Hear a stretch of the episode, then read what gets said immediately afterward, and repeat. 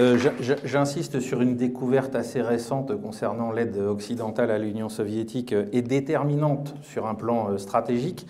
C'est au niveau des bâtiments de guerre de débarquement pour s'emparer des, îles japonaises à la fin de la guerre.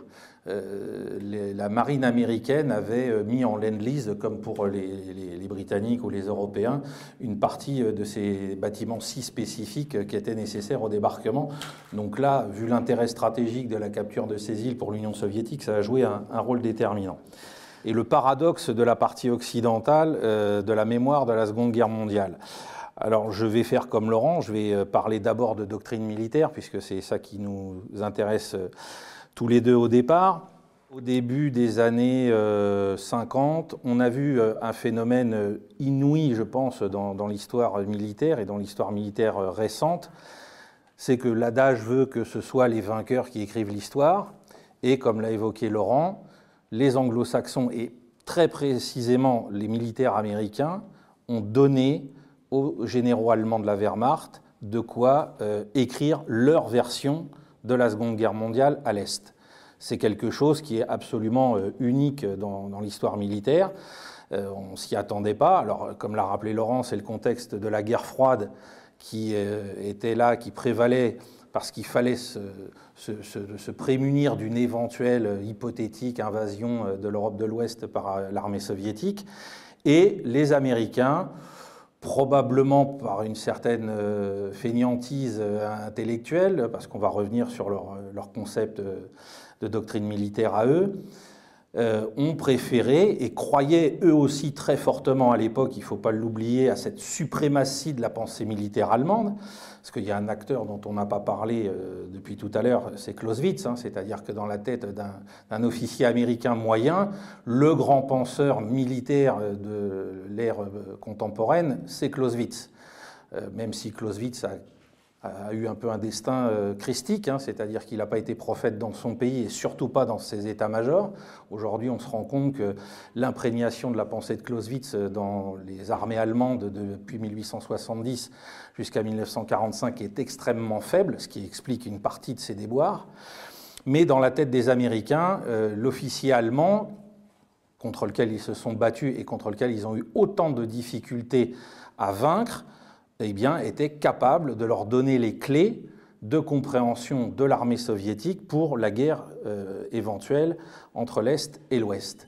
Et donc, on a euh, tous les grands noms, euh, alors tous les grands noms qui ont échappé à la justice, hein, notamment, je pense à Manstein, hein, puisque si Manstein avait avait mérité le, sort euh, qui était le sien après ce qu'il avait fait euh, aux communautés juives de Simferopol.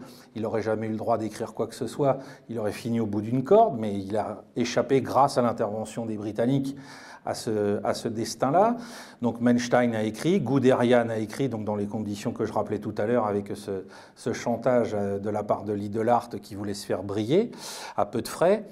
Euh, on en a un autre qui va jouer un rôle très très important dans la création de la Bundeswehr, qui est euh, Van Manteuffel, euh, qui, vous allez voir, joue un rôle vraiment très important dans la, problématique.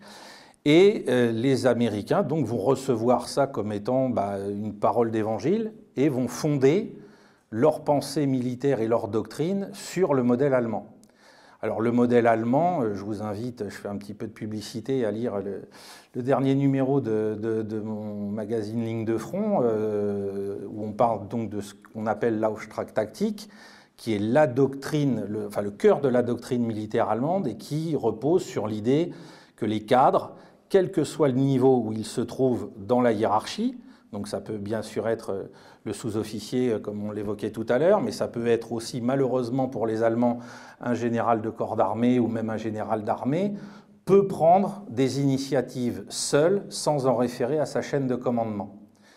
Euh, ce concept a mûri tout au long de la deuxième moitié du, XIXe siècle et il est devenu le principe cardinal des armées allemandes à partir de la Première Guerre mondiale, avec des succès tactiques parce que effectivement, avec l'agrandissement, l'expansion à l'infini du champ de bataille, euh, prendre le temps à chaque fois de référer à la chaîne hiérarchique dans son intégralité pour pouvoir changer un ordre et euh, s'adapter à la situation mouvante du terrain, on perd énormément de temps, on perd des opportunités, donc ça peut devenir très dangereux. Donc il faut pouvoir répondre sur le terrain.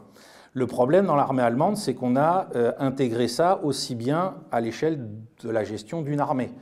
Le meilleur exemple, hein, je vous renvoie à mon travail sur la première bataille de la Marne, c'est qu'on a euh, la première armée allemande dans laquelle euh, on l'a cantonné dans un rôle de flanc-garde, etc., dont le chef d'état-major, à l'insu du chef de l'armée qui lui euh, est en poste de manière figurative, va décider de modifier les ordres de son armée sans en référer à sa chaîne hiérarchique, en s'appuyant sur ce concept.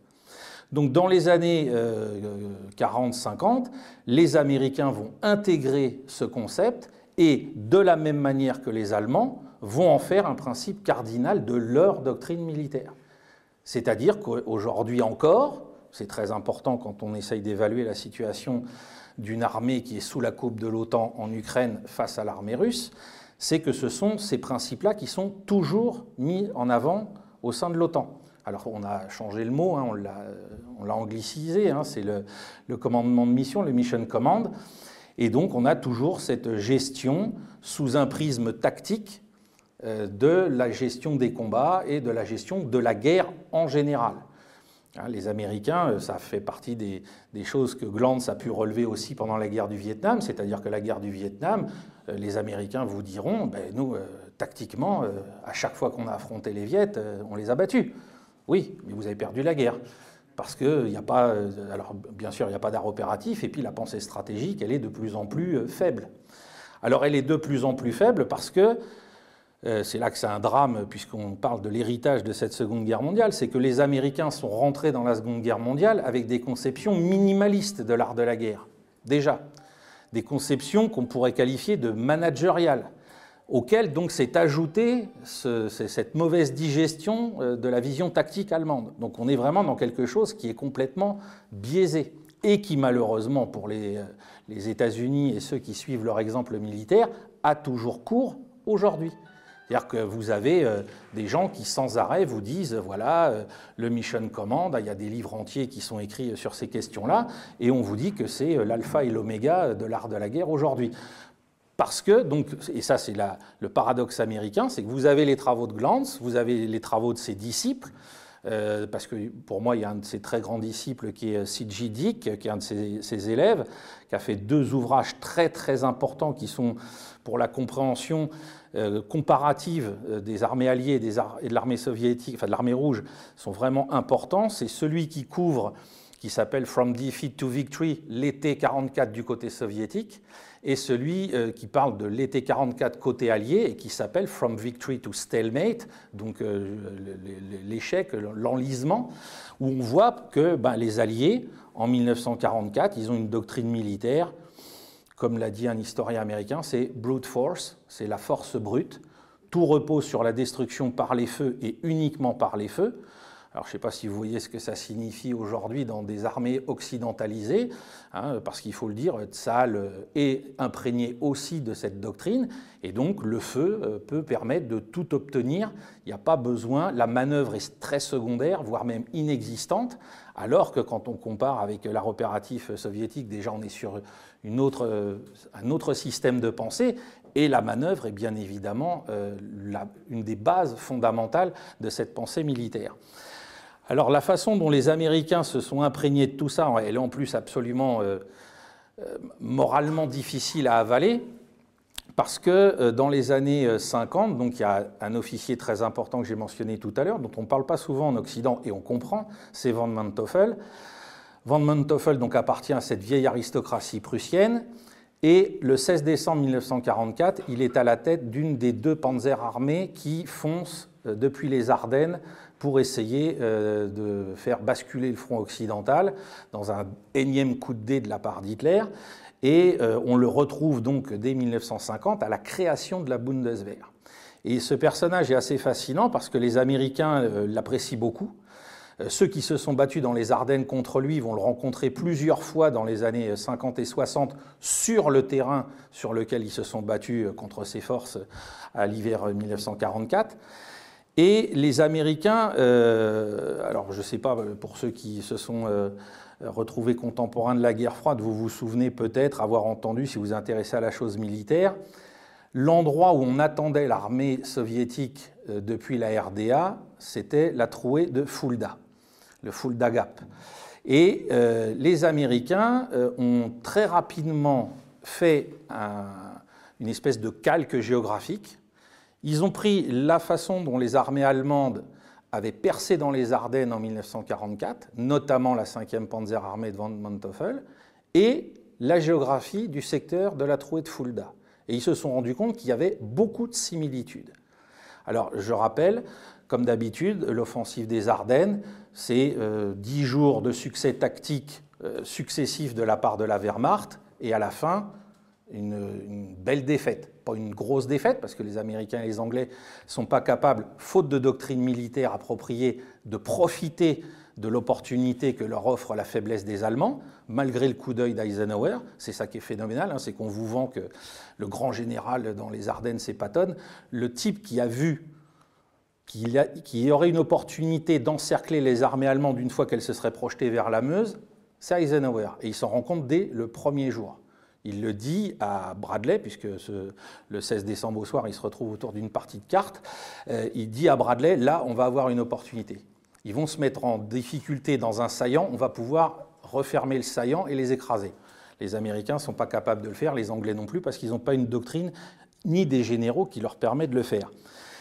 Mais ils sont fascinés parce que les Allemands, eux, ont réussi à percer. Comment ont-ils pu faire alors qu'ils étaient battus, qu'ils étaient sur le reculoir? Ils ont réussi à nous surprendre sur un terrain défavorable, le terrain de la, trouée de, Fulda eux-mêmes. Donc il va falloir qu'on étudie la bataille des Ardennes et cette percée allemande comme étant un modèle.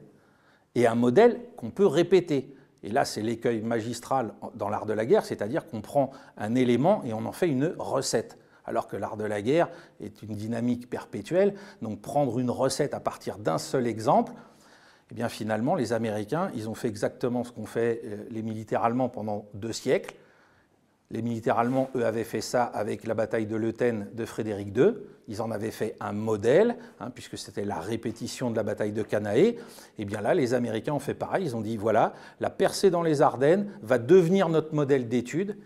Et donc il y a euh, euh, au siège de l'OTAN chaque année ce qu'on appelle, ça existe encore aujourd'hui, des voyages d'état-major, des staff rides. Le secteur des Ardennes et de la percée allemande est l'objet du plus grand nombre de staff rides depuis que l'OTAN existe de manière complètement fascinante. C'est-à-dire qu'il euh, n'y a pas d'autre exemple pour eux. L'insuccès final ne compte pas dans la réflexion, ce qui est absolument catastrophique. Parce que si vous voulez euh, capter quelque chose de l'adversaire, éventuellement c'est apprendre de ses erreurs, mais pas, euh, pas au point de les incorporer pour vous-même. Et surtout, il y a cet aveuglement, puisque les officiers allemands écrivent qu'ils n'ont été battus, comme l'expliquait Laurent, que par le nombre, eh bien, euh, les Allemands restent toujours le modèle, le nec plus ultra, et c'est à travers eux qu'on déterminera notre doctrine future. Donc c'est paradoxal parce que pendant le même temps, on a des gens comme Glantz et ses élèves qui, eux, vont exhumer tout ce dont Laurent a parlé et surtout qui vont mettre à l'honneur la réflexion sur l'art opératif dont tu as été en France un des, euh, des, vulgarisateurs, si je peux me permettre. Donc ça, c'est un, des premiers points qui est absolument euh, euh, fascinant dans l'étude des doctrines militaires et aujourd'hui, on voit que l'armée américaine et les armées de l'OTAN ne sont toujours pas sorties de ça. Et surtout, ben, on le voit parce qu'aujourd'hui, ils affrontent à nouveau euh, l'armée russe et euh, ce n'est pas avec les plus grands succès, malgré tout ce que la propagande essaye de nous, de nous, faire croire depuis maintenant près de 18 mois. Donc ça, c'est l'aspect des doctrines. Alors ensuite, moi, je vais parler, parce que c'est un sujet qui m'intéresse énormément, et puis en tant qu'enseignant, j'y ai été longuement confronté et puis en tant que père aussi, c'est l'aspect des mémoires euh, par rapport à, la mémoire de la Seconde Guerre mondiale en Occident et à son évolution. Euh, à titre personnel, euh, même si donc Laurent expliquait comment on percevait la victoire sur l'Allemagne nazie et la part qu'avait joué l'Union soviétique, moi j'ai toujours été sensibilisé à travers les témoignages de mon grand-père qui était prisonnier de guerre en Allemagne, sur déjà euh, la nature de l'horreur du système nazi. Et du fait qu'il y avait quelque chose qui n'était pas comme les autres, puisque mon grand-père me racontait quand j'étais adolescent cette, anecdote sur l'arrivée des premiers prisonniers militaires soviétiques dans son Stalag, qui étaient séparés des prisonniers occidentaux de la campagne de 40 et qui étaient traités comme des animaux par les Allemands qui étaient nourris à peine une fois par jour, qui, quand ils ont fini par développer des épidémies de typhus, ont été abandonnés à leur sort, etc. Et donc là, je, tant qu'adolescent, j'ai été marqué, je me suis dit, mais qu'est-ce qui s'est passé hein, Ça a éveillé ma curiosité, je me suis dit, il y a quelque chose de, spécial à étudier sur, sur, cette question. Mais je me souviens aussi que euh, dans l'enseignement, euh, je fais partie des derniers étudiants des années 80, bacheliers des années 80, qui a eu la chance, le privilège, je sais pas, de passer son bac avec la Seconde Guerre mondiale au programme et d'avoir euh, dans les sujets d'histoire, le jour du bac, la Grande Guerre patriotique. Et après, ça a été euh, décliné sur le programme, euh, enfin, c'est descendu sur le programme de première, et après, ça a oscillé. Mais on avait encore cette idée, peut-être était-ce aussi parce que le Parti communiste avait encore de beaux restes, que euh, l'Union soviétique n'était pas euh, à, balayer du revers de la main dans la part euh, prise pendant la, Seconde Guerre mondiale, dans la victoire finale.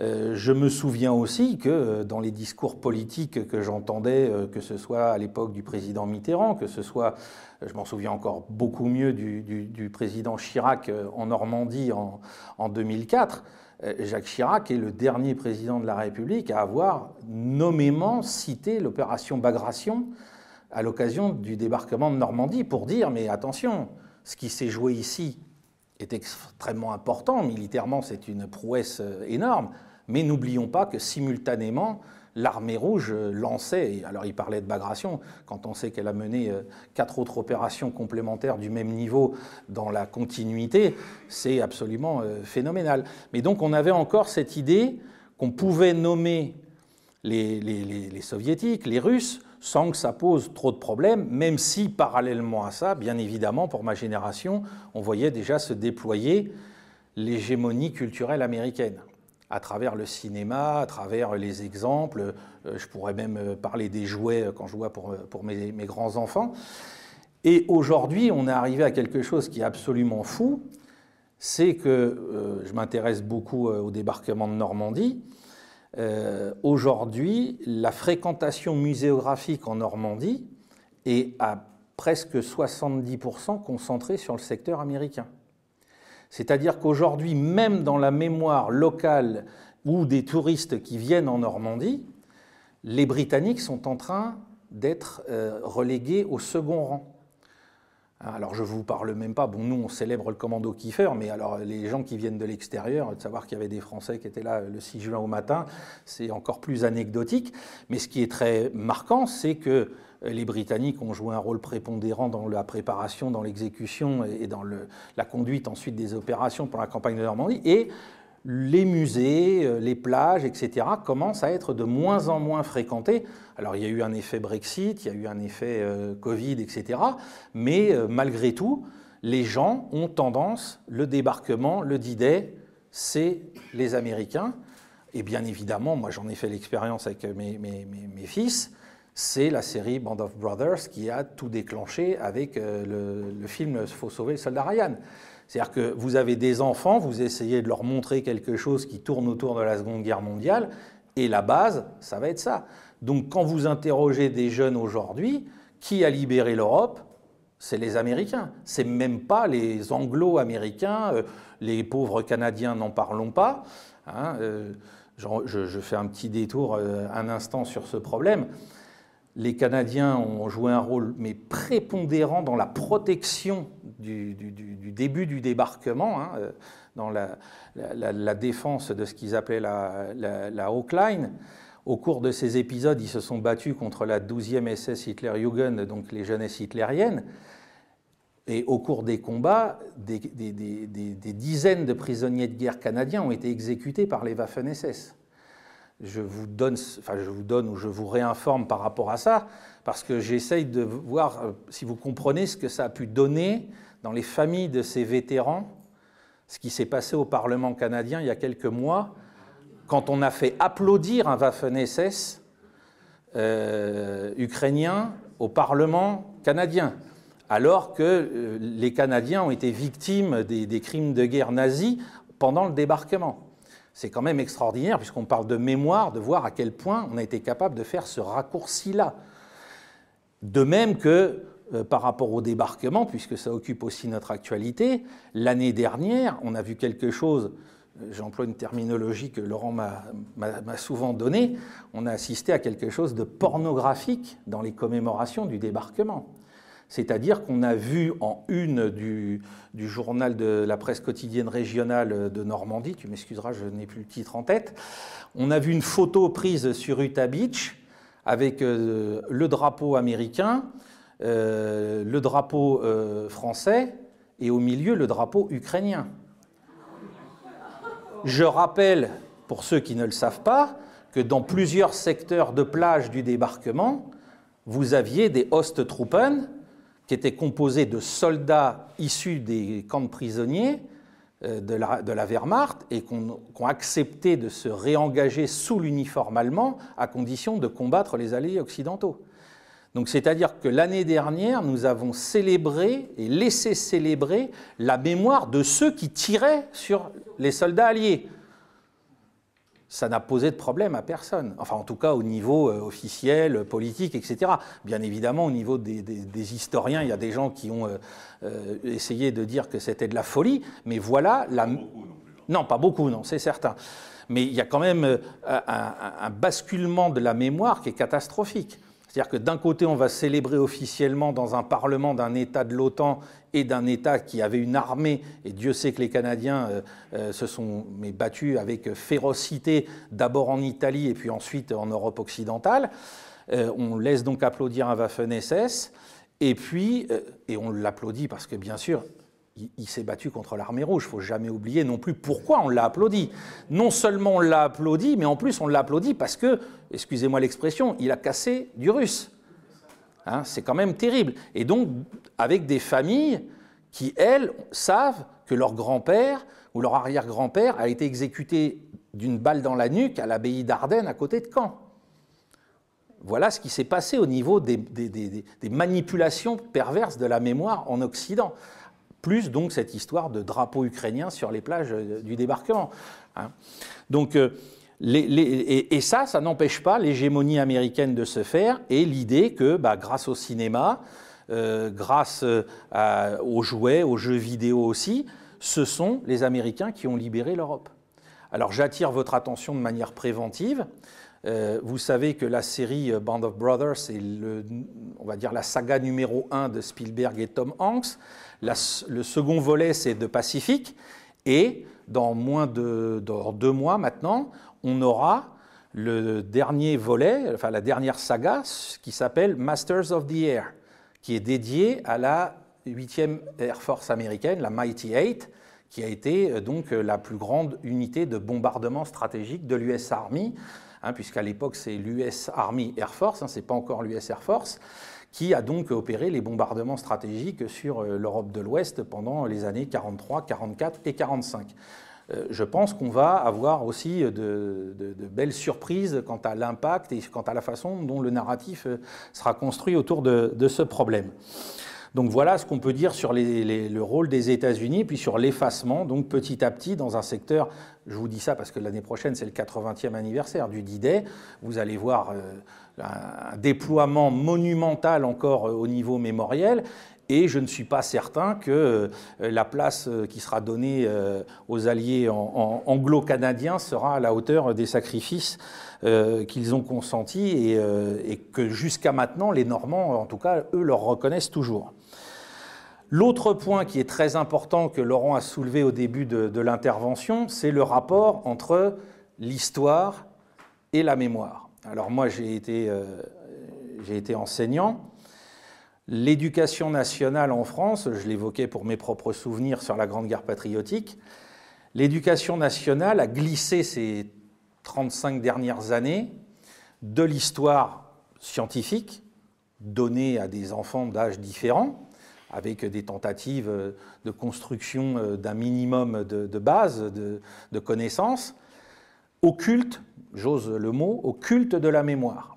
C'est-à-dire qu'aujourd'hui, euh, dans le langage des inspecteurs, dans les directives, etc., on insiste sur le devoir de mémoire, parce qu'en plus de ça, c'est un devoir. C'est-à-dire, on ne vous demande plus, en tant qu'enseignant, d'assurer l'acquisition des connaissances historiques, scientifiques minimum, on vous demande de veiller à ce que les enfants que vous avez face à vous, enfin, quel que soit leur âge, vous puissiez leur inculquer ce devoir de mémoire. Alors, ce devoir de mémoire, il commence euh, pour le XXe siècle euh, par euh, la, Première Guerre mondiale, 14-18, etc. Alors avec un, aplanissement complet de toutes les problématiques de ce qu'était le pangermanisme, etc. Nous sommes tous des Européens, nous sommes tous frères. Il est hors de question de reparler de l'Allemagne de manière négative. Il est hors de question d'évoquer les exactions de l'armée allemande pendant l'entrée en Belgique en 1914, euh, l'incendie de la bibliothèque de Louvain, etc. Tout ça, c'est n'est pas possible. Hein. Vous ne devez pas du tout faire de polémique. Et pour la Seconde Guerre mondiale, c'est pareil avec en préambule quelque chose, il y a un chapitre avant la Seconde Guerre mondiale qui est terrible. Euh, je sais que Annie Lacroix euh, est folle à propos de ce chapitre, on la comprend, vu ses opinions. C'est la mise en égalité dans la tête de nos enfants entre l'Union soviétique et l'Allemagne nazie. C'est-à-dire qu'on vous fait une présentation de telle sorte à ce que dans la tête de vos gamins, il reste une seule chose, Hitler égale Staline ou Staline égale Hitler, et puis bien sûr, le communisme est l'équivalent du national-socialisme. Donc là, on n'est plus du tout dans la science, hein, on s'en rend tout de suite compte, mais c'est comme ça qu'on va présenter la Seconde Guerre mondiale. C'est-à-dire, il y a deux totalitarismes qui vont s'affronter. On pourrait, comme disait Laurent tout à l'heure, faire un séminaire sur le, le problème du, pacte germano-soviétique. Hein, euh, si vous, me suivez pour certains sur, euh, sur YouTube, j'y ai consacré une émission pour essayer un peu de, déblayer tout ça, parce que ça devient absolument euh, fou. Hein, on entend n'importe quoi. Et on oublie toujours de nous signifier qui a signé le pacte germano-soviétique et qui en a tiré profit. Hein, parce que les gens me disent, ah, le 1er septembre 1939, l'Allemagne a agressé la Pologne. Ah non, l'Allemagne et la Slovaquie ont attaqué la Pologne. Parce qu'en 1938, dans le pacte euh, germano-soviétique, donc les Allemands et les Soviétiques se sont entendus, mais en 1938, dans le pacte de Munich, euh, les Polonais s'étaient entendus sur le dos des Slovaques. Et c'est pour ça que les Slovaques se sont euh, mis avec les Allemands le 1er septembre 1939 pour récupérer ce qui leur avait été pris. Parce que, bien évidemment, les alliés, les futurs alliés, euh, comme les soviétiques, comme les polonais, comme tout le monde avait des intérêts qui n'étaient pas forcément convergents au même moment, et donc tout le monde a fait de la réelle politique. Les soviétiques comme les autres, pas plus, pas moins. Les Polonais ne se sont pas gênés, sauf que personne ne vient jamais remettre aux Polonais dans la figure ce qu'ils avaient obtenu de Munich. Jamais, ça a disparu. Par contre, il faut bien évidemment criminaliser tout ce que les soviétiques, eux, ont obtenu du pacte derrière. Hein, voilà comment ça se passe. Et ça, il faut le faire passer aux enfants, simplissime, l'alliance des deux totalitarismes. Il faut que ce soit comme ça que les, jeunes Français comprennent les rapports de force à la veille de la Seconde Guerre mondiale. Et donc on est dans le culte de la mémoire, parce qu'après, la guerre en tant que telle disparaît. Le plus important, c'est l'épisode collaborationniste en France, l'existence d'une résistance, éventuellement dirigée euh, quelque peu par le général de Gaulle, parce qu'il ne faut pas non plus reprendre le culte de la personnalité euh, et puis s'intéresser aux grands hommes, parce que c'est contre leur vision historique. Et puis, bien évidemment, le devoir de mémoire rabâché de la Shoah et euh, de la destruction des Juifs d'Europe. Voilà. Donc il reste plus que ça quand on parle programme scolaire jusqu'à la fin euh, des études au niveau du bac. Et, voilà ce qu'est la Seconde Guerre mondiale telle qu'on nous demande de l'enseigner. Et surtout, on vous dit qu'il ne faut pas sortir de ça. Il est hors de question de parler d'histoire militaire. Hein. Euh, Laurent disait que nos universités étaient très pauvres. C'est parce qu'en amont, de toute façon, on ne suscite plus l'intérêt pour la chose militaire. la guerre, c'est mal, être un soldat, c'est mal, euh, vouloir se battre, c'est mal, etc., etc., etc. Et on est dans le culte d'une mémoire euh, qui, en plus, est une mémoire, euh, comme pour tout le reste de ce qui suit, où il faut s'auto-flageller. C'est-à-dire qu'on est les méchants. Hein, c'est-à-dire à nous les Français, bon alors on s'est fait battre en 40 parce que bah, on était déjà commandé par des imbéciles, euh, et puis les Allemands nous étaient supérieurs, et bon on n'a fait que collaborer. Hein, la, France, la vision qu'on transmet est, pas très positive pour faire des Français, des futurs jeunes Français, des gens fiers d'être ce qu'ils sont et fiers de leurs grands-parents ou ce genre de choses. Donc voilà aussi un gros problème dans lequel on se trouve aujourd'hui sur la Seconde Guerre mondiale, c'est notre éducation euh, publique, euh, puis euh, je dirais notre éducation en général, puisque même si vous mettez vos enfants dans des écoles privées sous contrat, le, programme est le même, donc il n'y aura rien d'autre que ça qui sera enseigné. Il faut aller dans le petit pourcent d'écoles privées hors contrat pour trouver éventuellement autre chose qui soit enseigné aux enfants. Donc automatiquement, quand vous leur vendez à longueur de soirée sur LCI que les Ukrainiens sont des victimes et les Russes sont des méchants, vous comprenez que ça va marcher très facilement dans la tête de gens qui n'ont pas été formés autrement. Il hein, faut comprendre aussi que les ressorts de la propagande hystérique, folle, etc., ne peuvent. Pourquoi ils ne fonctionnaient pas Moi, c'est mon opinion. Hein, pourquoi ne fonctionnaient-ils pas avant, pendant la guerre froide? Parce que les gens auxquels on s'adressait avaient quand même une capacité de recul qui était bien plus importante euh, y compris euh, par l'entremise du poids du Parti communiste, mais euh, les gens n'étaient pas idiots. Enfin, je veux dire, même mon propre grand-père savait très bien ce qu'avait été le rôle de l'armée rouge. Hein. Il n'avait pas de doute là-dessus. Et la majorité des gens comme lui, qui avaient été donc combattants puis prisonniers en 1940, savaient. On ne pouvait pas leur dire, les Russes, vous vous rendez compte Moi, je me souviens des réactions de mon grand-père quand il y a eu l'invasion de l'Afghanistan. Il n'était pas là à acheter des pierres à la télévision en disant c'est salaud de Russes. Et on voyait personne faire ça. Voilà. Aujourd'hui, pourquoi ça marche? Parce que les enfants qui viennent de sortir de ces 20 années d'éducation nationale n'ont aucun recul, n'ont aucune base culturelle pour faire face à ça. Donc ils vont se laisser complètement prendre par, euh, par cette, euh, cette machine, parce que c'est une véritable machine. Alors le, dernier point sur lequel moi je veux aussi insister, parce que c'est le point du 21e siècle, celui dont nous n'avons ni les uns ni les autres jamais parlé involontairement, et qui est le point du XXIe siècle. Euh, Laurent a évoqué les, chiffres astronomiques euh, inimaginables. Hein, je ne vais pas reprendre le mot de Staline sur euh, un mort, c'est une tragédie, 20 millions de morts, c'est des statistiques. Mais personne ne peut, comprendre ce que sont 28 millions de morts. Ce n'est pas possible, c'est hors de notre champ cognitif. Hein, on ne sait pas. Enfin, les Russes, eux, le savent parce qu'ils peuvent mettre des, noms en disant c'est mon grand-père, c'est mon arrière-grand-père, etc. Mais nous, on ne peut pas. On n'a jamais vécu euh, euh, ce genre de drame en Europe occidentale depuis euh, la guerre de 30 ans, peut-être. Hein. Mais le problème du XXIe siècle, c'est que nous avons tous oublié que cette guerre s'est déroulée en Asie-Pacifique.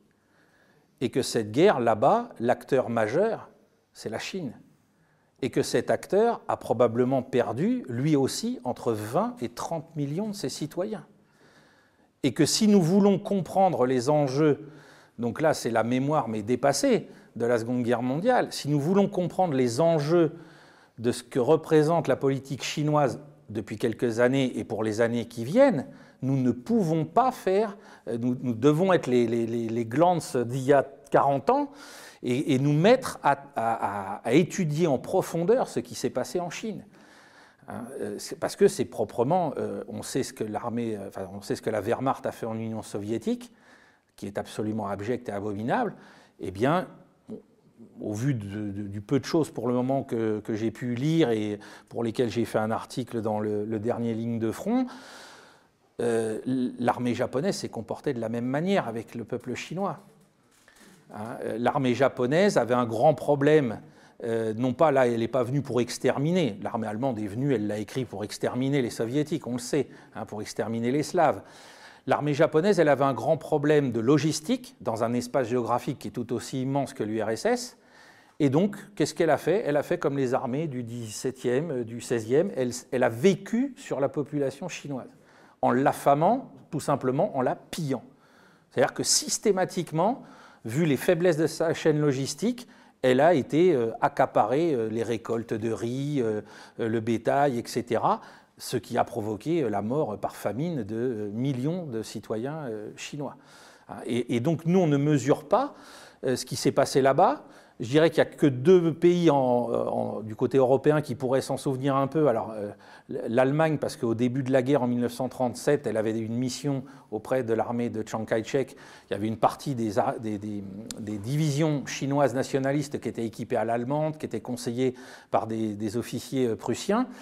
Euh, mais l'autre grand pays qui a aidé la Chine nationaliste, et je dis bien la Chine nationaliste au début en 1937, c'est l'Union soviétique les premiers pilotes euh, qui sont venus aider les Chinois contre les Japonais étrangers, ce n'étaient pas les Américains avec euh, Chenot, c'était d'abord des pilotes soviétiques qui se sont battus au-dessus euh, de Shanghai, au-dessus de Nankin, dès 1937, pour aider les, Chinois contre les pilotes japonais. Hein.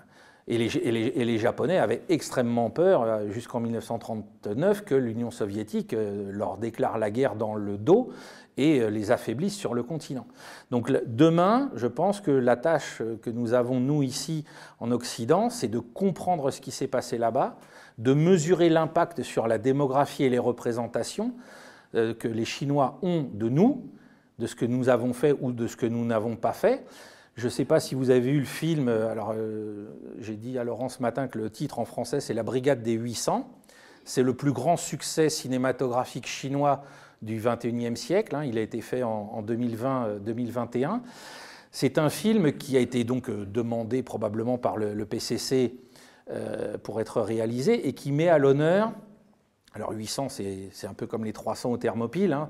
c'est héroïque, les défenseurs d'un entrepôt à Shanghai en 1937 pendant la, bataille. Et la particularité de cet entrepôt, c'est qu'il était séparé des légations internationales par un des, affluents du Yangtze. Et donc les Occidentaux, et le film le montre très bien, parce que là on parle donc de mémoire, mais des représentations, etc., le film montre très bien que les soldats nationalistes hein, qui étaient dans cet entrepôt, qui auraient été 800 mais qui étaient moins, se sont battus comme des lions contre des assauts euh, multiples des Japonais, et que nous, occidentaux, français, euh, italiens, anglais, américains, nous étions sur l'autre rive, sur les toits des hôtels, à regarder ça comme si c'était un spectacle.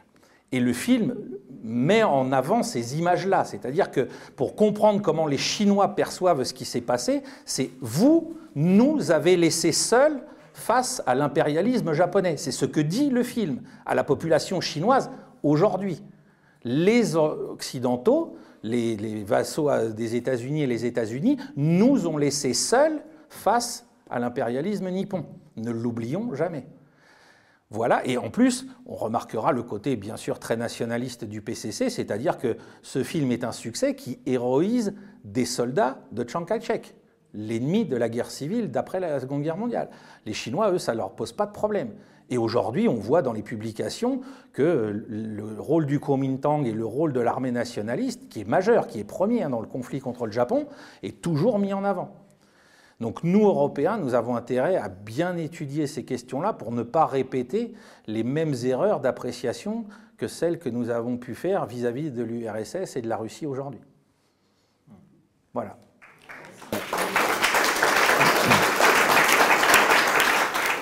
Bien, bonsoir. Euh, je commence donc, euh, on s'est mis d'accord tous les deux. Euh, moi, je vais plutôt vous parler de l'aspect guerre germano-soviétique et Sylvain plutôt de tous les autres aspects de, la Seconde Guerre mondiale, notamment ce qu'on appelle le front de l'Ouest, l'Afrique du Nord, Atlantique, etc. La problématique de l'histoire et de l'historiographie, d'un côté, et la problématique de la mémoire de l'autre parce que ce sont deux choses différentes et qu'on ne doit pas confondre. La mémoire, ça n'est pas l'histoire. Alors, bien sûr, ce sont deux champs intellectuels qui euh, vivent euh, en quasi-symbiose, qui, ont des liens euh, permanents et dialectiques, j'ajouterais même, euh, mais qu'il s'agit de bien distinguer, de même que les maths et la physique, c'est deux disciplines différentes. Même si elles ont des points communs, si elles travaillent en permanence la main dans la main, elles utilisent souvent les mêmes outils, etc., euh, etc.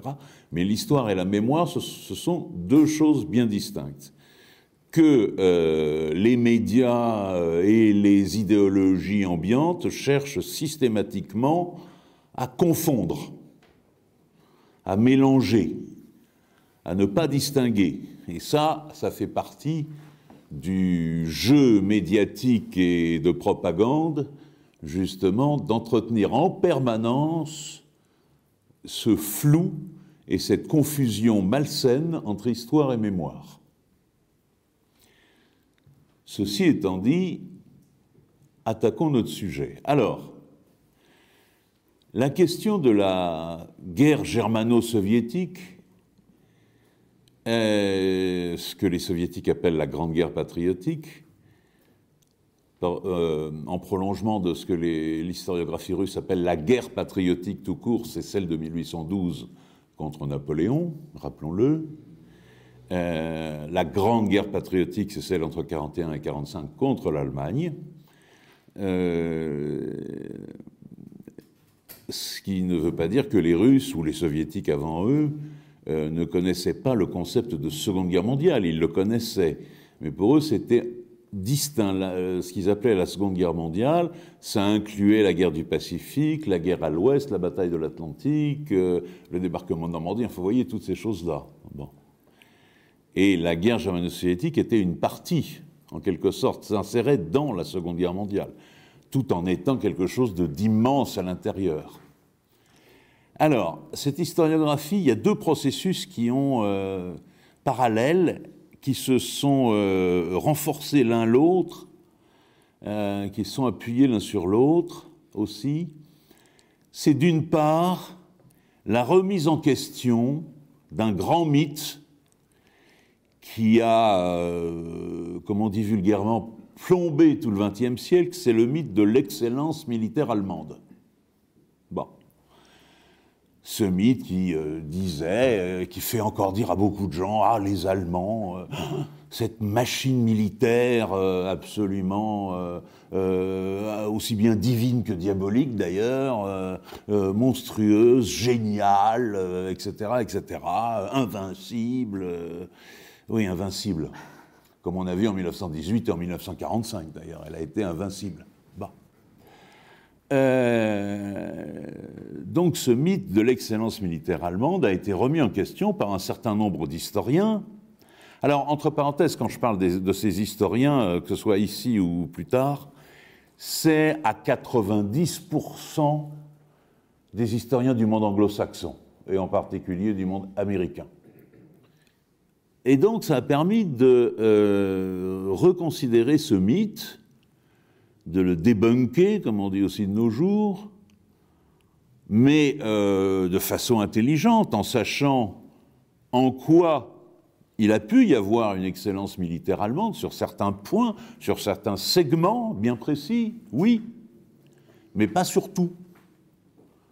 C'était pas une machine divine ou diabolique en tout cas surnaturel. Euh, ils avaient des qualités incontestables, mais ils avaient des faiblesses et des défauts gigantesques. Euh, on le sait euh, notamment pour ce qui concerne la Seconde Guerre mondiale, dans le cas de la défaite française en mai-juin 40, on sait maintenant que l'armée française s'est battue, plutôt pas mal d'ailleurs. Qu'elle avait des faiblesses gigantesques, c'est vrai, mais ce n'était pas non plus une armée de, minables et de lâches et de, pauvres types comme euh, une certaine légende française cherche à nous le faire croire depuis plusieurs décennies. Confère euh, la série de ces films abominables, populaires, sur la 7 compagnie, par exemple. Bon. Et puis, euh, pour la guerre germano-soviétique, c'est pareil. On, comprend, par exemple, quand on étudie euh, cette guerre germano-soviétique, que l'armée allemande est excellente globalement d'un point de vue tactique, ou même de ce qu'on aurait pu appeler au XVIIIe siècle, euh, dans le vocabulaire militaire de, l'époque des Lumières, de la grande tactique. ils ont une certaine excellence, ils ont un professionnalisme qui est certain. Leurs matériels sont pas toujours si géniaux que ça. Et quand ils sont très bons, c'est souvent des matériels qui sont trop bons, trop chers, trop, trop fragiles, trop euh, qui ne sont pas adaptés à un pays, euh, à la Russie de cette époque. Hein. Vous avez certains chars allemands, c'est des, des, montres suisses. C'est parfait, c'est génial, sauf qu'ils coûtent très cher, ils sont longs à produire, ils sont difficiles à produire, euh, ils ont des boîtes de vitesse extrêmement fragiles qui cassent dans la boue des plaines russes. Euh, les, boîtes de vitesse des chars allemands, c'est vive l'enfer, hein, elles aussi. Euh, et, euh, ce sont des chars qui ne, peuvent être mis, qui ne peuvent être mis en œuvre que par des hommes euh, qui ont une solide qualification. Mais en fait, on s'est aperçu que la plus grande, et ça dans les deux guerres mondiales, parce que ce n'est pas uniquement la question du nazisme proprement dit qui est en cause, euh, c'est la pensée militaire allemande au XXe siècle est extrêmement faible, parfois même nulle, comme disent les adolescents, en matière stratégique. C'est lamentable. Et effectivement, on comprend pourquoi ils perdent des guerres. Parce que c'est bien joli de gagner des batailles, des batailles, des batailles, des batailles. Mais si à la fin vous perdez la guerre, euh, voilà quoi, c'est. Et euh, surtout, il serait intéressant de faire une, véritable étude d'histoire au sens scientifique du terme, c'est-à-dire une histoire qui étudie les sources russes ou soviétiques. Parce que tout le problème à l'ouest de l'historiographie de la guerre germano-soviétique tout au long des années 50, 60, 70, 80, c'est que c'est une historiographie qui est fondée à 98% sur le point de vue allemand. Cette historiographie a été prise comme argent comptant, sans esprit de recul, comme on dit chez les, militaires, mais là je n'emploie pas dans le même sens, euh, sans aucun recul intellectuel, sans aucun esprit critique, on a gobé littéralement le point de vue allemand. Alors c'est vrai que la guerre froide n'a pas aidé, parce que le point de vue soviétique était systématiquement considéré comme biaisé. Ah bien sûr, et en fait, oui, il l'était, bien évidemment qu'il l'était les ouvrages de propagande de, euh, soviétiques publiés dans les années 50, 60, 70 étaient terriblement biaisés aussi, euh, au moins autant que ceux des Allemands, bien sûr. Mais les Allemands, comme je viens de le dire, aussi biaisaient leur histoire, leur historiographie. Complètement. Et il a fallu euh, tout, tout remettre à plat, en quelque sorte. Et puis, cette historiographie, elle était également entretenue politiquement de façon tout à fait intéressée par les Américains et les Britanniques. Parce que dans le cadre de la guerre froide et d'une Allemagne fédérale membre de l'OTAN, une Allemagne fédérale qui jusqu'aux années 60, début 70, était encore commandé par d'anciens officiers de la Wehrmacht,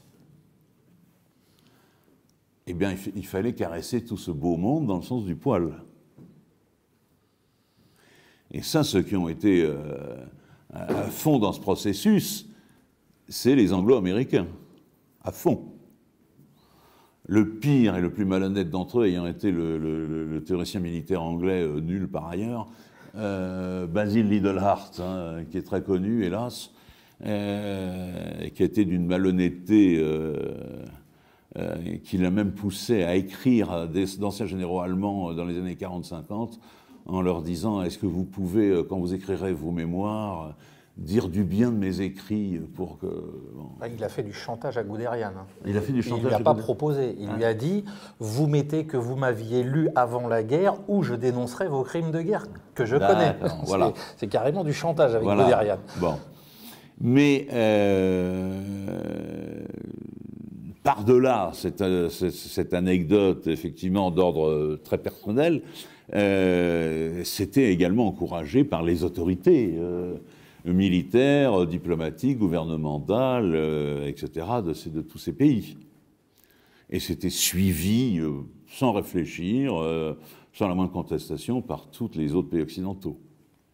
on a également révisé à la hausse le chiffre des morts qu'avait subi l'Union soviétique, l'URSS, dans cette guerre. Tout le monde, dirigeants soviétiques comme euh, dirigeants occidentaux, était resté sur le chiffre de 20 millions de morts, ce qui était déjà énorme. Ça faisait un cinquième de la population. Mais on a dû le réviser. C'est entre 25 et 30. Et pour l'instant, on s'accorde sur 27, 28. Vous voyez, c'est même pas plus précis que ça, tellement. En plus, il y a un nombre de disparus et tout, donc c'est une évaluation. On n'arrive même plus à, à, compter de façon précise. C'est gigantesque. Et de l'autre côté, on sait que 70% des pertes de l'armée allemande pendant la Seconde Guerre mondiale l'ont été sur ce fameux front russe, front de l'Est. 70%. Alors je précise que dans les 27-28 millions de morts soviétiques, il y a les soldats, mais il y a aussi les civils. Hein. Euh, les populations civiles qui ont, été massacrées, hein, bien sûr. Et puis alors on pourrait rajouter tous les morts indirects de la guerre. Hein, euh, euh, je sais qu'il y a eu une, ce qu'on a découvert il y a seulement quelques années, qu'il y a eu une famine en 46-47 en Union soviétique et que ça a produit le même effet que la grippe espagnole dans le monde en 1918 c'est-à-dire que la grippe espagnole, il n'y aurait pas eu la, Première Guerre mondiale, la grippe espagnole aurait fait beaucoup moins de morts. Bon, vous voyez, on a, on a révisé pas mal de choses. On a révisé euh, le fait que, euh, ben pareil, le soldat soviétique considéré comme un, alors cette fois-ci pas forcément un couard, mais euh, parce que ça, personne, c'est rare les gens qui ont osé, c'est rare ces dernières décennies, euh, présenter les soldats soviétiques comme des bouffons grotesques et lâches, comme on a pu le faire pour les soldats français. Hein. Euh, là, le courage, personne n'a jamais, à ma connaissance, personne ou presque personne n'a jamais euh, osé en mettre ça en cause. et c'est heureux. ça a vraiment été un comble mais euh, on les présentait comme étant d'une part assez incompétents euh, et, euh, et, deuxièmement attaquant systématiquement en masse, bêtement, et, en fait ils n'ont gagné que par l'effet de la masse. Et on envoyait des vagues en sachant qu'il y aurait 50% des types qui se feraient tuer, et puis bon les, matériels militaires soviétiques, on sait aussi qu'ils étaient euh, pas du tout mauvais, qu'ils étaient même très bien adaptés en plus, euh, non seulement au terrain de l'URSS, à des chaînes de production qui devaient produire en masse et le plus rapidement possible. Donc, euh, euh, ce qui a permis là encore de réévaluer une polémique euh, sempiternelle euh, de ces dernières décennies, qui était, alors du côté soviétique, à l'époque de l'URSS, la fameuse aide militaire occidentale. on disait non, non, ça a compté très peu, ça n'avait aucune importance. Faux. Mais du côté occidental, les anticommunistes euh, euh, forcenés disaient oui, de toute façon, euh, l'URSS n'aurait rien pu faire sans l'aide occidentale, c'est grâce à l'aide occidentale qu'ils ont pu résister et gagner. Ben, les deux ont tort et les deux ont raison. en fait, l'aide occidentale, on le sait, elle a été très importante, non seulement d'un point de vue quantitatif, mais également d'un point de vue qualitatif euh, pour certains domaines et pas dans d'autres. En matière de chars, par exemple, les chars occidentaux, en particulier américains, livrés aux soviétiques, les Sherman, étaient très appréciés des équipages soviétiques, c'est vrai, mais ils, étaient, ils, ont, ils ont constitué un pourcentage très faible, je, dis n'importe quoi, mais je crois que ça a été euh, de 4 ou 5 000 Sherman livrés, et euh, contre 100 000 chars construits dans les usines soviétiques. Vous voyez, donc c'est vraiment... Euh, bon. Et les, livraisons euh, occidentales ont compté énormément. Alors dans l'aviation aussi, ça a compté pas mal, ça faut le reconnaître. Euh, mais surtout pour tout un tas de domaines que l'industrie soviétique avait laissé tomber pour se concentrer uniquement sur la, production de guerre. Les bottes. La plupart des bottes des soldats russes étaient fabriquées aux États-Unis. Euh, les camions, les jeeps, les camions, et si bien, et, ce dès 42, dès la fin 42, l'armée soviétique est mieux mécanisée en matière de camions de transport que les Allemands. Rapidement, euh, sur la, la, mémoire, cette fois-ci en Occident, on a eu, je dirais, entre 44 et 46, dans à peu près tout l'Occident, et en particulier en France, le poids du Parti communiste français euh, a joué, euh, quand on faisait un sondage euh, dans l'opinion en, 45, en 46 encore, pour vous, quel est le principal vainqueur de la Seconde Guerre mondiale Pour les gens, pour tout le monde, hein, à droite, à gauche, c'était l'armée rouge. à partir de 47, la guerre froide que commence, etc., ça commence à plonger. ensuite, on n'y pense plus. Là, j'ai remarqué que c'est dans les années 90, 2000, 2010, à la faveur en partie de tout ce renouveau historiographique et de tout ce que euh, ont pu produire tout un tas d'historiens euh, euh, en France, aux États-Unis, etc. un certain nombre de gens qui s'intéressent à l'histoire militaire ont lu ces articles et ça a commencé à créer un véritable ça, a réorienté une grande partie du public, en tout cas, au moins du public qui s'intéresse aux questions militaires, euh, sur cette juste réévaluation de l'armée rouge pendant la Seconde Guerre mondiale. Euh, et là, euh, eh bien, depuis 2-3 ans, ça replonge. Pour les raisons que vous imaginez, la propagande a repris le dessus, une propagande qui est à peu près aussi subtile que... Enfin bon, euh, non, mais sans blague. Hein. Moi, j'ai un petit peu de bouteille. J'ai, euh, euh, en même temps, j'ai des bonnes connaissances historiques. Je n'ai jamais vu, même au pire moment de la guerre froide, dans les années 50 par exemple, ou fin 40 ou tout ça, je n'ai jamais vu de propagande anti-soviétique aussi ignoble et aussi stupide en même temps que celle qu'on voit se déployer en Occident depuis, euh, depuis deux ans. Et hystérique. Et hystérique, oui. Jamais. Même au pire moment de la guerre froide, même les Américains, même les Britanniques, qui sont toujours les champions de l'antisoviétisme le plus euh, débridé, même les Britanniques, euh, même, je ne sais pas, la presse comme Minute ou Le Figaro, tout ça dans les années 60, ne sont pas allés aussi loin dans l'hystérie et la débilité que ce qu'on voit depuis euh, deux ans. Voilà.